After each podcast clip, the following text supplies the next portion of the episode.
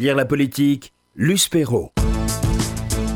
Alors Hervé Lebras, euh, je vais vous demander si vous avez le, goût de la provocation, parce que à l'heure euh, des gilets jaunes, à l'heure où il y a des grèves euh, aux urgences dans les hôpitaux qui sont asphyxiés, votre titre, le titre de votre dernier ouvrage, Se sentir mal dans une France qui va bien, aux éditions de l'Aube, est-ce que c'est pas un peu pour titiller, mettre le drapeau rouge euh, devant les ronds-points, les, les occupants des ronds-points? Oh, il n'y a pas besoin de drapeau rouge hein, pour qu'ils se, pour qu'ils se mettent en, en mouvement et qu'ils s'agitent de façon souvent violente. Non, mais c'est un peu eux qui sont la cause de, de ce livre parce que j'ai entendu tellement de contre-vérités de leur part que, euh, à un moment donné, euh, Vous êtes un c'est moi qui ai vu rouge. donc il fallait Oui. remettre les choses à plat. Je me suis dit, il y a quand même un écart euh, incroyable. Euh, Si on, juste pour prendre un exemple, il y avait euh, des lamentations très fréquentes sur les pauvres retraités. Or, quand même, par mon métier, euh, je sais que la France est un des pays euh, de- d'Europe et même du monde où les retraités sont le mieux traités. C'est le pays d'Europe, euh, l'Europe des 28, où on parle, euh, où l'âge moyen de cessation d'activité est le plus faible, un peu avant 60 Après ans. le temps de travail le plus faible. Et le temps de travail, c'est oui, c'est un temps de travail pas un des plus faibles, mais Ah surtout, étant donné qu'on vit, on a une très bonne espérance de vie, c'est le pays sur les 28 pays d'Europe, celui qui a euh, la plus longue durée de vie à la retraite. Donc tout ça, en plus de ça, on sait que le niveau le moyen de, de vie d'un retraité est égal et un tout petit peu supérieur au niveau de vie moyen d'un actif. C'est un- de ce point de vue-là, les retraités ne sont pas maltraités.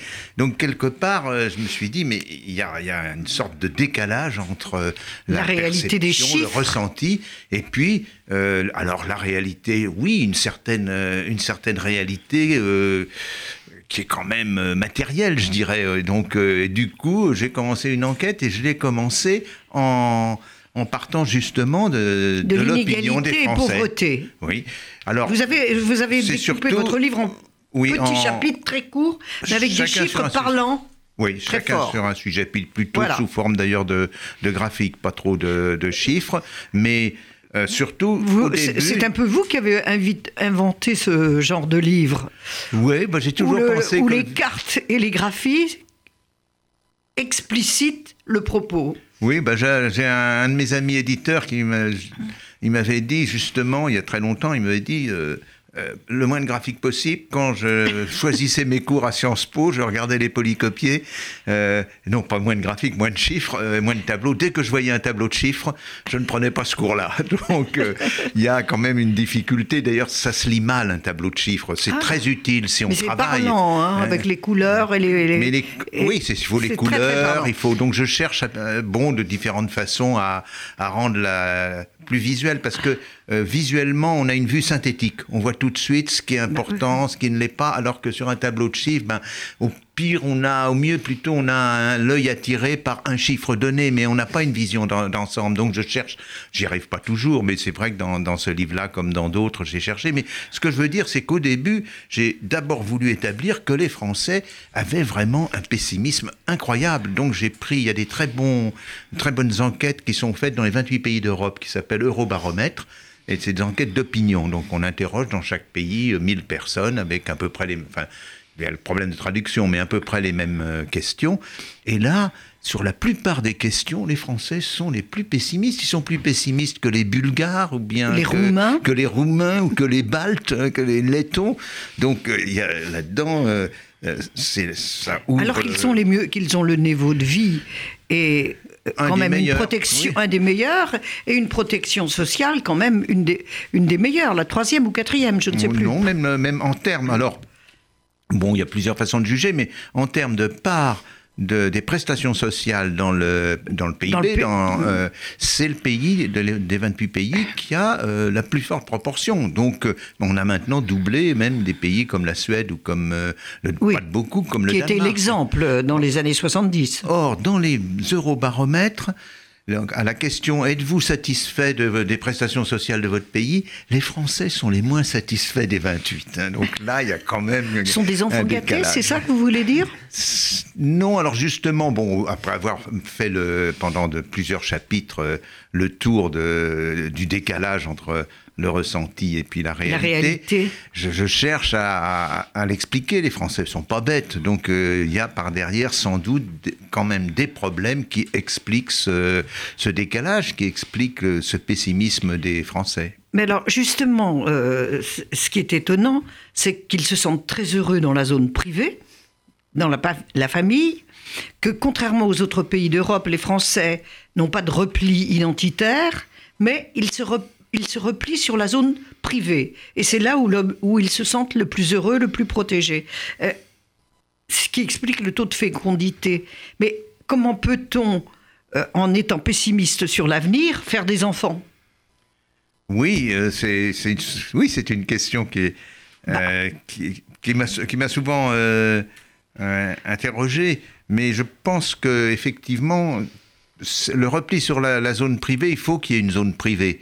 Et euh, une, zone privée, tôt ou tard, ça veut dire qu'il faut qu'il y ait une famille. Et donc, euh, cette famille. Euh, et vous savez que les Français pensent que la famille commence à deux enfants. Donc, bon, les, les natalistes de droite pensent qu'elle commence à cinq enfants. Mais disons que l'ensemble des Français, c'est c'est le minimum. Oui, quand vous avez un, premier enfant qui apparaît en France, la question rituelle, c'est euh, à quand le second? Quand est-ce qu'il aura un petit frère ou une petite sœur? C'est impensable en Allemagne ou dans d'autres, ou en Italie, où il n'y a pas du tout ce genre d'attitude.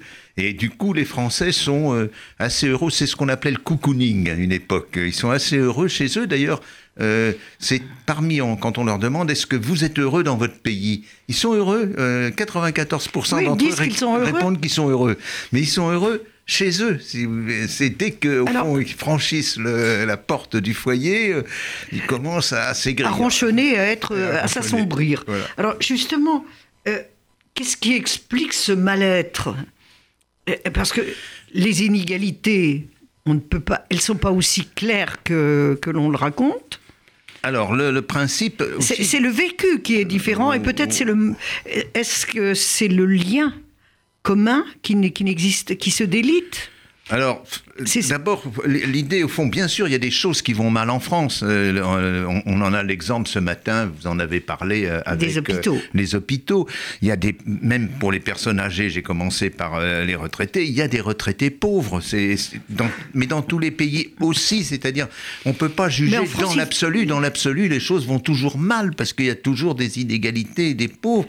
On peut juger relativement par rapport à, à quel état, dans quel état on était il y a 5 ans, il y a 10 ans, il y a 20 ans, et puis dans quel état sont les, les pays qui nous ressemblent. C'est donc le principe de mon livre, c'est de dire, bon, ben, il faut juger par rapport, euh, par comparaison. On ne peut pas euh, vraiment juger dans l'absolu, sinon dans l'absolu, il y a toujours de, de très gros euh, problèmes. Alors pourquoi est-ce qu'il y a ce décalage en France, une fois qu'on a justement comparé la situation actuelle avec ce qui se passait avant et ce qui se passe dans des pays C'est un, un peu l'objet des derniers euh, des, derniers chapitres, parce que, comme vous l'avez dit, Luce, les inégalités ont à peine augmenté. C'est un des pays où, et où elles sont parmi les plus faibles. La pauvreté, c'est un des pays où elle est le plus faible. La France est le pays où, sur les 28, l'intensité de la pauvreté. Alors, qu'est-ce que c'est que l'intensité de la pauvreté? C'est le, le revenu moyen des personnes pauvres par rapport à, au moment où on, à la barrière de la pauvreté, si vous voulez, qui est, mettons, la barrière de la pauvreté, c'est vers 800 euh, euros par, euh, mois. C'est, on rapporte le, revenu moyen des, des, personnes par rapport à ces 800. Et à ce moment-là, la France est le pays où on est le plus proche des 800, ce qui veut dire qu'on tient compte de la pauvreté, on tient compte des situations difficiles en France. On tient compte de la pénibilité au travail également. De beaucoup, d'énormément de choses. Donc, euh, quelle est la raison? La raison, je pense qu'il y a une première raison qui est, il euh, faut aller très loin en, arrière, c'est dans euh, le très beau livre de, de Tocqueville sur la Révolution et l'Ancien Régime. Et il dit, mais comment ça se fait que la Révolution est arrivée en France à un moment où le pays était en, en, plein essor? Et il dit, mais il était en plein essor jusque dans les années 1780. Et puis, tout d'un coup, ça s'est bloqué. Et euh, ça n'a pas, c'est pas devenu mauvais, mais en pareil. Et du coup, les attentes des personnes, leur, leur projection, leur euh, futur, s'est trouvée bloquée et elles en ont conçu euh, une très grande amertume parce que au fond cet avenir qui se présentait euh, Radieux. radieux comme on disait autrefois d'un seul coup c'était plus radieux c'était euh, le présent indéfiniment et, et c'est je pense produit on le voit très bien dans les chiffres par exemple sans en abuser, en- quand on comparait le niveau de vie, c'est-à-dire euh, le, le revenu, mais euh, en notant les impôts et en ajoutant les prestations sociales, Qui ne sont des pas- cadres qui sont quand même très importantes Ah, bah. C'est le pays où C'est le pays où il y en a le plus. eh bien, on, on avait le, le rapport entre le revenu d'un cadre euh, ou profession libérale et d'un ouvrier, c'était de 2 à 1 en 1990. C'est passé de 2 à 1, vir- c'est passé à 1,75 si vous voulez, donc ça a baissé. Ils se sont rapprochés jusqu'en 2008. Il y a eu la crise de 2008 et là, ça n'a plus bougé du tout. Donc on a à peu près le même phénomène qu'avec le- le, c'est un premier effet. Si vous voulez un second effet, c'est un effet, on appelle ça l'effet du tunnel de Hirschman. Est-ce que vous connaissez Ra- Racontez. Albert- Quand, quand verra-t-on la fin de ce tunnel d'ailleurs Ah, bah justement, c'est le problème de. Justement, on ne le voit pas tous au même moment. C'est-à-dire, Albert Eichmann, qui était euh, un grand, au fond, euh, historien de l'économie et politologue, avait dit voilà, il y a un tunnel et et il y a un embouteillage, donc les voitures sont bloquées sur deux fils. Et puis tout d'un coup, il y a une file qui commence euh, à, À se avancer. débloquer. Voilà. Et l'autre file, non. Donc les types dans l'autre file, ça va, ils sont de plus en plus énervés. Et puis euh, il y en a un finalement qui déboîte et il y a un accident. et moi j'appelle celui qui déboîte euh, ben, le gilet jaune. C'est, c'est-à-dire qu'en France, au fond, la classe moyenne est de plus en plus coupée en deux. De- au départ, c'est des personnes qui avaient le même niveau de vie il y a une quinzaine d'années. Et puis il y a une partie qui est euh, qui a au fond euh, est dans les nouvelles technologies, comme on disait, qui est dans, dans la numérisation, qui, qui avance. Et Oui. puis il y a une autre partie, c'est des métiers traditionnels, mettons employés de banque, qui fait du surplace et pour qui l'avenir s'assombrit. Et ces gens-là étaient voisins, ils étaient souvent dans des pavillons voisins.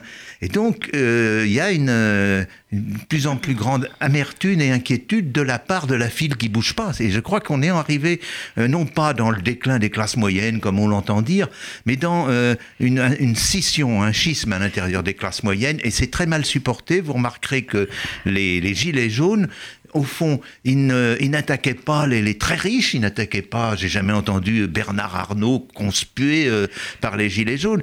Ce, ce qu'ils voulaient, c'était euh, une augmentation de leur pouvoir d'achat, notamment. C'était bien C'est dire de- ça. Ils voulaient revenir au niveau consommer. de leurs voisins. Oui, c'est Donc c'est mai 68 à l'envers. à l'envers, absolument, puisque c'était au contraire contre la société de consommation. Vous avez tout à fait raison, Luce. Alors, quels sont les vrais, vrais problèmes, euh, les vraies causes de l'insatisfaction des Français? Parce que, on l'a vu, le ressenti ne correspond pas à la réalité. Est-ce que c'est la périphérie qui... Cette, que, enfin, il y a eu quelques ouvrages sur le, Ah oui. cette France périphérique. Je vous vois sourire, justement. Alors, Oui, bon, oui, il y a une périphérie, mais la, la périphérie, on l'imagine comme euh, complètement déjetée, euh, Larguée. malheureuse et tout. Alors, c'est pas exactement cela. Je, il y a une, je montre une petite chose sont- dans le livre. Oui, c'est-à-dire, ce qui est vrai, ce qui est exact, c'est que de plus en plus, les cadres et professions libérales et les personnes, surtout les personnes ayant le plus haut niveau d'éducation, sont dans les grandes villes. Ça, c'est euh, indéniable et ça a augmenté. Il y a vraiment eu une concentration. Autrefois, enfin autrefois, il y a 20 ou 30 ans, mettons, vous aviez encore des ingénieurs de haut niveau en Lorraine, euh, dans, euh, même dans des, au fond, dans, dans des usines, Dans des le villes moyennes. Dans des villes moyennes. Donc, il y avait un relais. Euh, Les, classes populaires, comme on dit, avaient euh, une, euh, un relais vers le haut. Et, des personnes qui étaient dans la même situation qu'elles au point de vue géographique. Et ça, c'est fini. Mais ça ne veut pas dire, en sens inverse, que euh, les, on, ait plus de pauvres ou plus de sans diplôme. C'est plutôt l'inverse dans, dans la périphérie. Dans la périphérie, il y a plutôt moins de chômage que dans les grandes villes. La pauvreté est nettement moins répandue que dans les grandes villes. Euh, les sans diplôme sont plutôt moins nombreux que dans les grandes villes. Donc la situation n'est pas, c'est pas une opposition binaire, c'est simplement le fait que le haut de la société, c'est en quelque sorte spatialement détaché euh, du reste de, la, société et pas du bas, du reste. Euh, et du coup, je pense que les personnes qui sont dans ce qu'on appelle la périphérie, ben, elles, elles, sentent qu'elles n'ont plus de relais. Oui, elles sentent surtout que c'est plutôt le sentiment d'impuissance, c'est-à-dire qu'elles ne peuvent plus agir.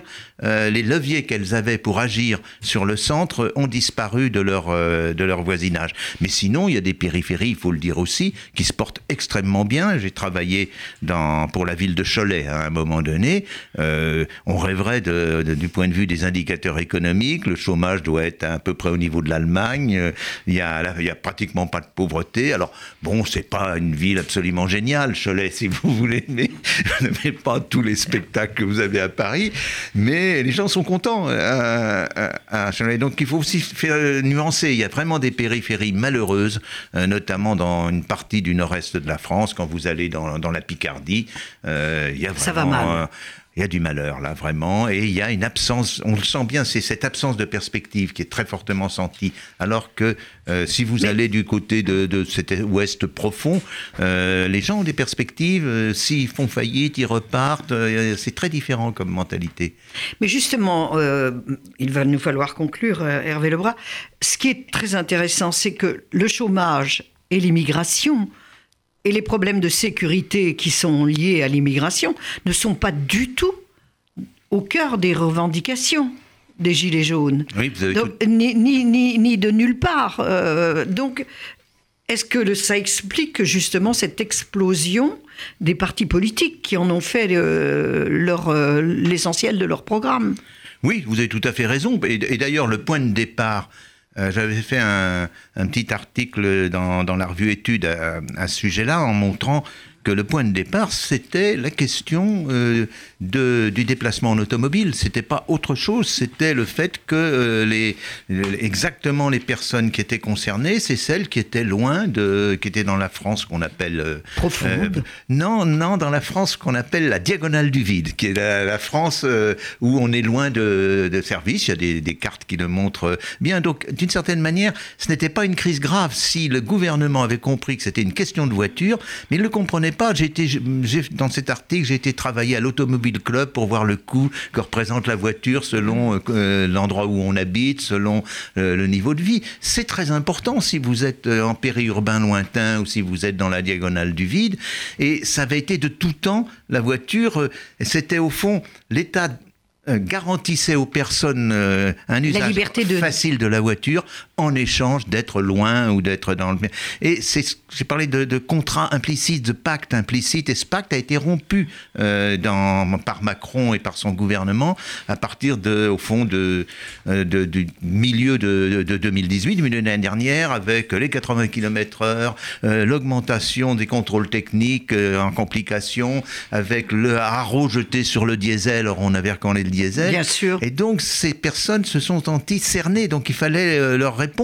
Mais on n'a pas répondu. Euh, parce que, vous voulez, Parce qu'on n'a pas compris. Bah, oui, Macron, pour lui, ça ne veut rien dire, ces histoires-là. Pour lui, grosso modo, une voiture, c'est comme une machine à laver ou un aspirateur. C'est bon, ça fait partie du, du confort, si vous voulez. Mais c'est pas un élément essentiel de votre, de votre mode de vie. Or, c'est un élément essentiel pour euh, un grand pour nombre cette de, pour cette pour cette France-là. Et du coup, comme il n'y a pas répondu, tout s'est accumulé comme toutes les rancœurs, toutes les tout au fond toutes les déceptions, toutes les demandes, ce qui fait qu'elles sont intraitables. D'ailleurs, vous l'avez vu, c'est impossible de, oui. il y a eu c'est complètement discordant. Il y en a qui veulent plus d'État, d'autres moins d'État, euh, etc. Donc, euh, mais aussi c'est et c'est là qu'on retombe, c'est le lien, ça concerne très fortement le, lien, social, immédiat des personnes. Et donc, on revient sur mon histoire du tunnel de, euh, de Hirschman. Et euh, on le sentait bien quand beaucoup d'observateurs ont dit, mais euh, les personnes sur les ronds-points se réjouissaient d'être là, d'avoir retrouvé une communauté. Et ça veut bien dire qu'ils l'avaient perdu quelque part, qu'ils sentaient qu'ils la perdaient. Donc ça c'est, au fond, cette histoire de lien social, c'est en quelque sorte condensé sur les ronds-points. Et peut-être l'absence, on, on l'évoquait tout à l'heure, de ce qui fait euh, le sens d'une nation. Les gens n'ont plus de grand-chose de commun entre eux. C'est Oui, le pays d'Europe où on se sent le moins de points communs avec son voisin en France. Oui, tout de même. oui, mais c'est avec son voisin, si vous. C'est pas tellement parce qu'inversement, c'est les seuls côtés où la Français ne soit pas pessimiste. euh, c'est euh, à propos de l'État. C'est le- le- les Français sont ceux qui se plaignent le moins de, de l'État. Donc dire qu'ils sont euh, qu'ils sont coupés de la réalité nationale, je je pense pas. Je crois que c'est plutôt un problème vraiment local, un problème de, de voisinage, un problème de, de communauté, sans que ça soit un problème de, comme on le dit d'ailleurs à mon avis de, de façon exagérée et indue, un problème d'identité. C'est un problème vraiment de vie courante à laquelle on a eu affaire. C'est en ce sens-là, c'est une plutôt une jacquerie ce, ce dont- ce qu'on a vu. C'est et je trouve que Pierre Rosanvallon a eu raison. Il a dit c'est pas un mouvement social, c'est une révolte sociale. Et je pense qu'il a raison parce qu'un mouvement social a des objectifs, euh, Là, il y se en a pas. structure. Ils sont tous, Et- et euh, ils, ont- ils sont seulement dans la dans la révolte. Ils ont été incapables de, on peut le dire, de se structurer. Pour conclure, euh, Hervé Lebras, comment résumer notre société paradoxale? C'est c'est très difficile, mais je pense qu'une des grandes chances qui reste de la France, c'est qu'elle reste euh, extrêmement diverse malgré tout et que nous arrivons quand même à vivre ensemble. Je ne suis pas de ceux, j'aurais pu faire un chapitre de plus justement, je ne suis pas de ceux qui, euh, qui sont trop pessimistes sur le, le lien social. Il y a beaucoup d'associations en France, euh, il y a beaucoup de, de vie sociale, il y, a, il y a beaucoup de vie culturelle. Là, dans, dans deux jours, je vais aller inaugurer une, une exposition en à Daoulas, à côté de Quimper, euh, du ministère de la Culture, qui s'appelle euh, Liberté, égalité, diversité. Et c'est une bonne définition pour moi de, de la France. Et je défendrai ce point de vue. Dans le, enfin, je le défends. J'étais commissaire scientifique de l'exposition. Il faut rappeler quand même que la France est le seul pays où il n'y a pas eu, enfin, pour le moment, une crise aussi forte que dans le reste de l'Europe, euh, avec les paris d'extrême, extrême droite. Plus à droite encore que Marine Le Pen. Oui, c'est effectivement quoi qu'il faut être méfiant parce que, comme vous l'avez Ah, vu, il y a la nièce qui est euh, en embuscade, En embuscade, et oui. qui, elle, représente euh, justement les identitaires. Je dirais aussi que c'est un autre point par rapport aux autres pays d'Europe, c'est quand même le seul pays où il n'y a pas de mouvement fort de indépendantiste ou euh, au- autonomiste. Euh, L'Espagne a affaire avec euh, la Catalogne, les- le Royaume-Uni euh, qui est plus très uni avec l'Écosse, euh, la Flandre pour les Belges. En Italie, problème de l'Ir- de l'Irlande avec le euh, Brexit. euh, L'Irlande avec le Brexit. Donc on, on, a, on est en Europe plutôt dans une situation relativement favorable par rapport à nos pays, aux pays voisins. Des raisons d'espérer, trouvez-les dans le livre de Hervé Lebras. Se sentir mal dans une France qui va bien, c'est aux éditions de l'Aube.